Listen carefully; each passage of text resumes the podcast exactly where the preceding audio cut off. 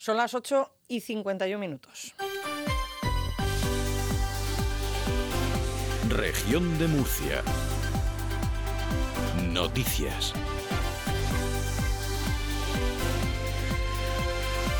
Con Teresa Blanco. Saludos, buenas tardes. Empieza hoy un largo fin de semana en el que estamos muy pendientes del tráfico. Se esperan en estos días 344.000 desplazamientos por las carreteras de la región. Los problemas más destacados, como siempre, en el nudo de Espinardo y también en los accesos a la costa. La jefa provincial de tráfico, Virginia Jerez, pide precaución. El número de siniestros eh, desde el 1 de enero hasta, hasta la fecha eh, son 186 eh, el número de siniestros con víctimas en las vías interurbanas de nuestra región, eh, lo que supone un 29% más que el año 2022. Si bien es cierto que en cuanto a lesividad se ha reducido, puesto que contamos con un 25% menos de personas fallecidas, aún así son 12 en lo que llevamos de año y atentos también al tiempo, lo primero que podemos decir es que va a hacer mucho calor, sobre todo mañana. José Antonio Parodi es meteorólogo de la Agencia Estatal en Murcia. El repunte en las, más, en las mínimas perdón, mañana, que sí que podrían rebasar los 20 grados en alguna localidad, eh, lo cual sería una noche tropical, ¿no? como denominamos a los, a los valores que sobrepasan los 20 grados de mínima. Y luego las mínimas irían en descenso progresivo para la semana que viene.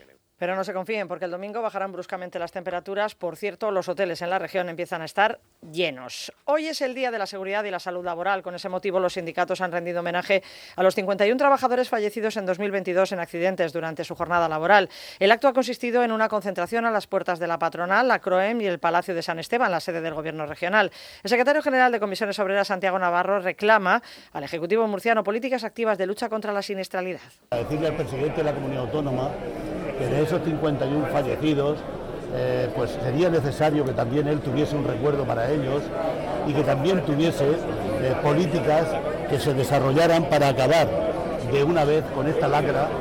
No podemos normalizar los fallecimientos de las personas que quieren ganarse la vida yendo a trabajar y que la pierden precisamente en el trabajo o en el camino al trabajo. El responsable de UGT, Antonio Jiménez, dice que los accidentes laborales se evitarían si se cumplieran las normas. Un llamamiento a los empresarios para que sean cumplidores con las normas sobre estrés térmico ya he dicho antes que está bien de campañas, que hay que hacerla, pero lo que hay que hacer es cumplir la norma. Y si se cumpliese esa norma, no se producirían muertes de calor. Todos los accidentes de trabajo en este sentido están motivados por un incumplimiento de normas. También es día de conflictos laborales. Jueces y fiscales se suman a los estamentos de la Judicatura que deciden ir a la huelga para reclamar mejoras laborales. Hoy han informado al Consejo General del Poder Judicial de la convocatoria a partir del 16 de mayo para exigir esas mejoras. No quieren esperar al encuentro del miércoles con el Ministerio en la mesa de retribuciones. Fernando Madrid es presidente en la región de la Asociación Profesional de la Magistratura. Otras veces no nos han tomado en serio porque hemos sido responsables, porque hemos ido con mucha cautela. Pues ahora aquí quizás, desgraciadamente, el Ministerio, si ese es el lenguaje que entiende, pues a lo mejor con, hacer, con haber eh, escuchado y haber sentado a negociar con los secretarios bajo, bajo esa huelga, pues a lo mejor nos está mostrando el camino que es el único lenguaje que tiene.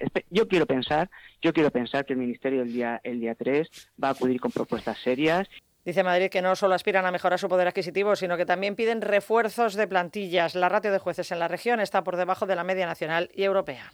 España tiene 11 jueces por cada 100.000 habitantes frente a una ratio de 18 o incluso 20 según se en la, en la Unión Europea. Sean 17 o sean 20, estamos muy lejos de, esa, de, ese, de ese promedio de jueces. Eh, estas reivindicaciones no son, son, no son nuevas. Ya hay una ley de retribuciones en el 2003 de la carrera judicial y fiscal que dice que cada cinco años se debería reunir esta, esta mesa de retribuciones, una, un órgano que está creado en esta ley de retribuciones, para verificar que no se pierde poder adquisitivo. En toda la historia, esta mesa jamás ha acordado nada, jamás Enésimo encontronazo entre la UTE Transportes de Murcia, que gestiona los autobuses colorados y su plantilla. La compañía quiere descolgarse del convenio con bajada de salarios para los trabajadores, incluido alegando pérdidas económicas. Eso podría suponer para estos empleados una merma en varios conceptos de su nómina superior al 40%. El comité de empresas se opone y vuelve a recurrir al ayuntamiento, sin respuesta formal hasta el momento. Miguel Cano es presidente del comité y amaga con no sacar los autobuses a la calle el 2 de mayo que a partir de la nómina de mayo se nos descorre un 42% de conceptos salariales. La reacción de los trabajadores, pues imagínate cómo puede ser, eh, catastrófica porque es la ruina para, para la familia. Ya le hemos trasladado a Carmen, a Carmen Fructuoso que,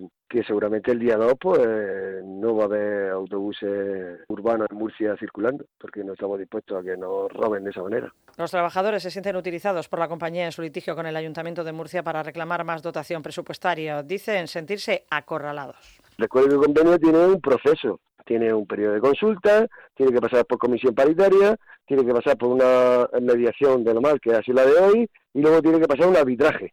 Pero ellos han decidido que, que, no, que está por encima la ley, que ni arbitraje ni hostia, que el ayuntamiento dice que es un conflicto entre empresa y trabajadores, pero que el, responsable subsidiario de, de, la concesión es el ayuntamiento y tendrá que poner carta el asunto.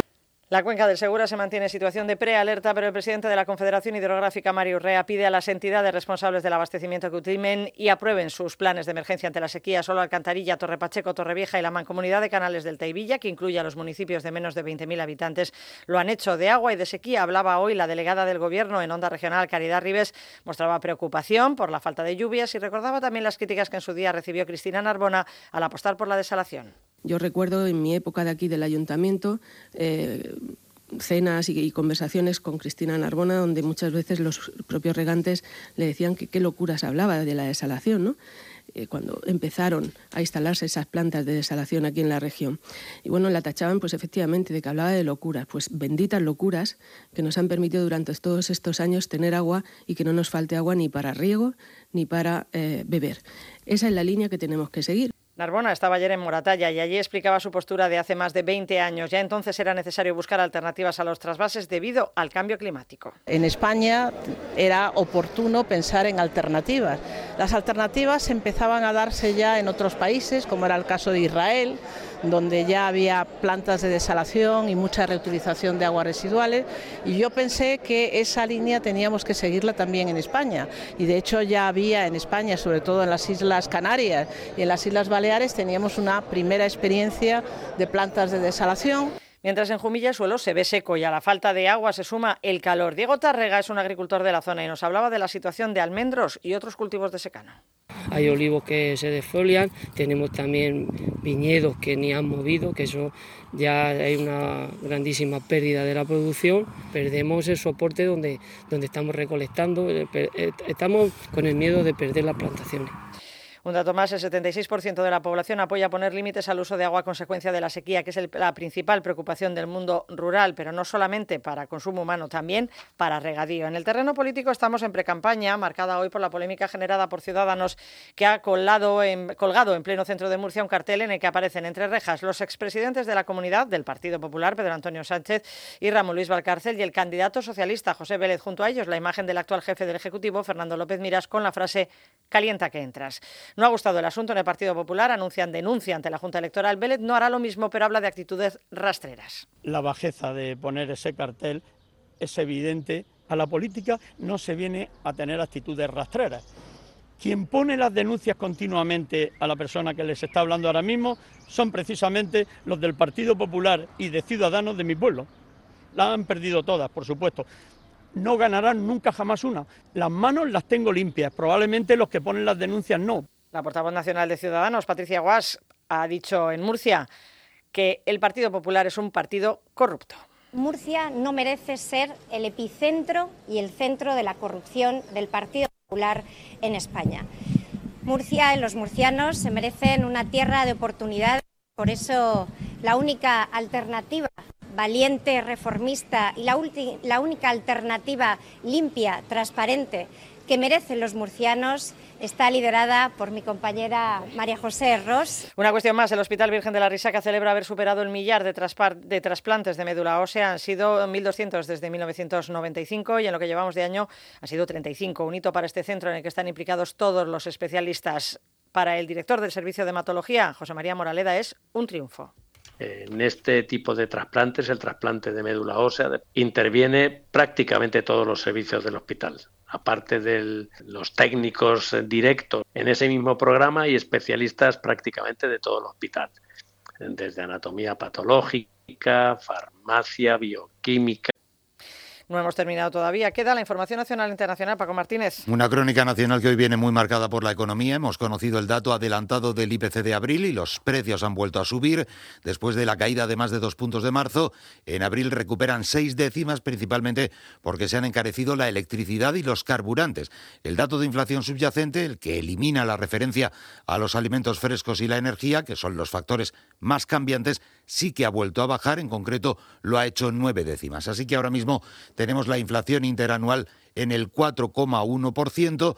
El otro dato económico del día es más claramente positivo. La economía de nuestro país creció en el primer trimestre del año medio punto, es una décima más que el trimestre anterior y nos coloca en una tasa acumulada en los últimos 12 meses del 3,8%. Datos que celebra la vicepresidenta de Asuntos Económicos, Nadia Calviño. El crecimiento económico y la creación de empleo se han acelerado en el primer trimestre del año. Prácticamente hemos recuperado el nivel de PIB prepandemia y la ocupación se sitúa claramente por encima.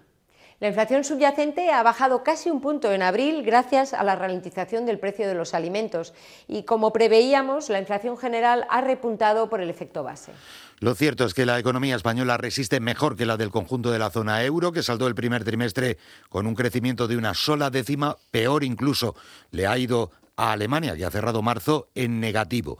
Hoy mismo la Autoridad Independiente de Responsabilidad Fiscal, la AIREF, ha dado su aval a las previsiones macroeconómicas del Gobierno para el periodo 2023-2026. Considera que la senda de crecimiento prevista resulta factible y que, por tanto, el escenario que maneja el Ejecutivo es correcto.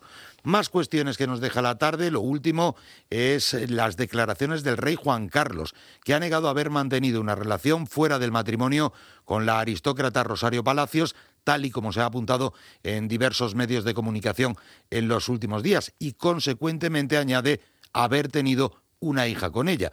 Lo ha hecho en declaraciones a la agencia EFE desde su residencia en Abu Dhabi. El rey emérito explica que por el respeto a la verdad y al honor de las personas afectadas se ve obligado a desmentir estas informaciones, rechazando y condenando por falso cuanto se ha publicado en relación con este inventado asunto. Les recuerdo que mañana entra en vigor la reforma de la ley del solo sí es sí, tras ser aprobada definitivamente el miércoles por el Pleno del Senado. Y sepan que han llegado a un puerto de Polonia y esta misma mañana han iniciado el camino en tren hacia Ucrania los primeros seis carros de combate Leopard que España envía a Kiev para ayudarle frente a la invasión de Rusia. Lo confirmaba la ministra de Defensa, Margarita Robles. Creo que de esa manera, con esa coordinación de los países que estamos formando parte de esa coalición que hemos eh, llamado, estamos dando un paso muy importante, no solo en la ayuda a Ucrania, que por supuesto, sino estamos dando un paso muy importante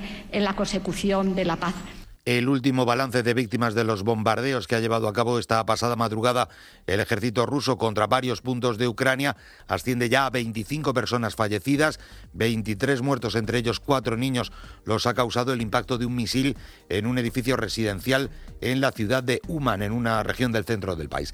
Anoten además, para terminar, que el presidente de la Radiotelevisión Pública Británica, de la BBC, Richard Sharp, ha presentado hoy su dimisión tras reconocer que facilitó un préstamo a Boris Johnson, casi 900.000 euros, antes de que el entonces primer ministro del país le nombrara a cargo del ente público de radio televisión. Gracias Paco, son las 9 y 5 minutos de la noche. Sin más, terminamos. Volvemos a las 10 y estamos, ya lo saben también, en orm.es. Ahora, de nuevo, vuelve el deporte. Región de Murcia. Noticias.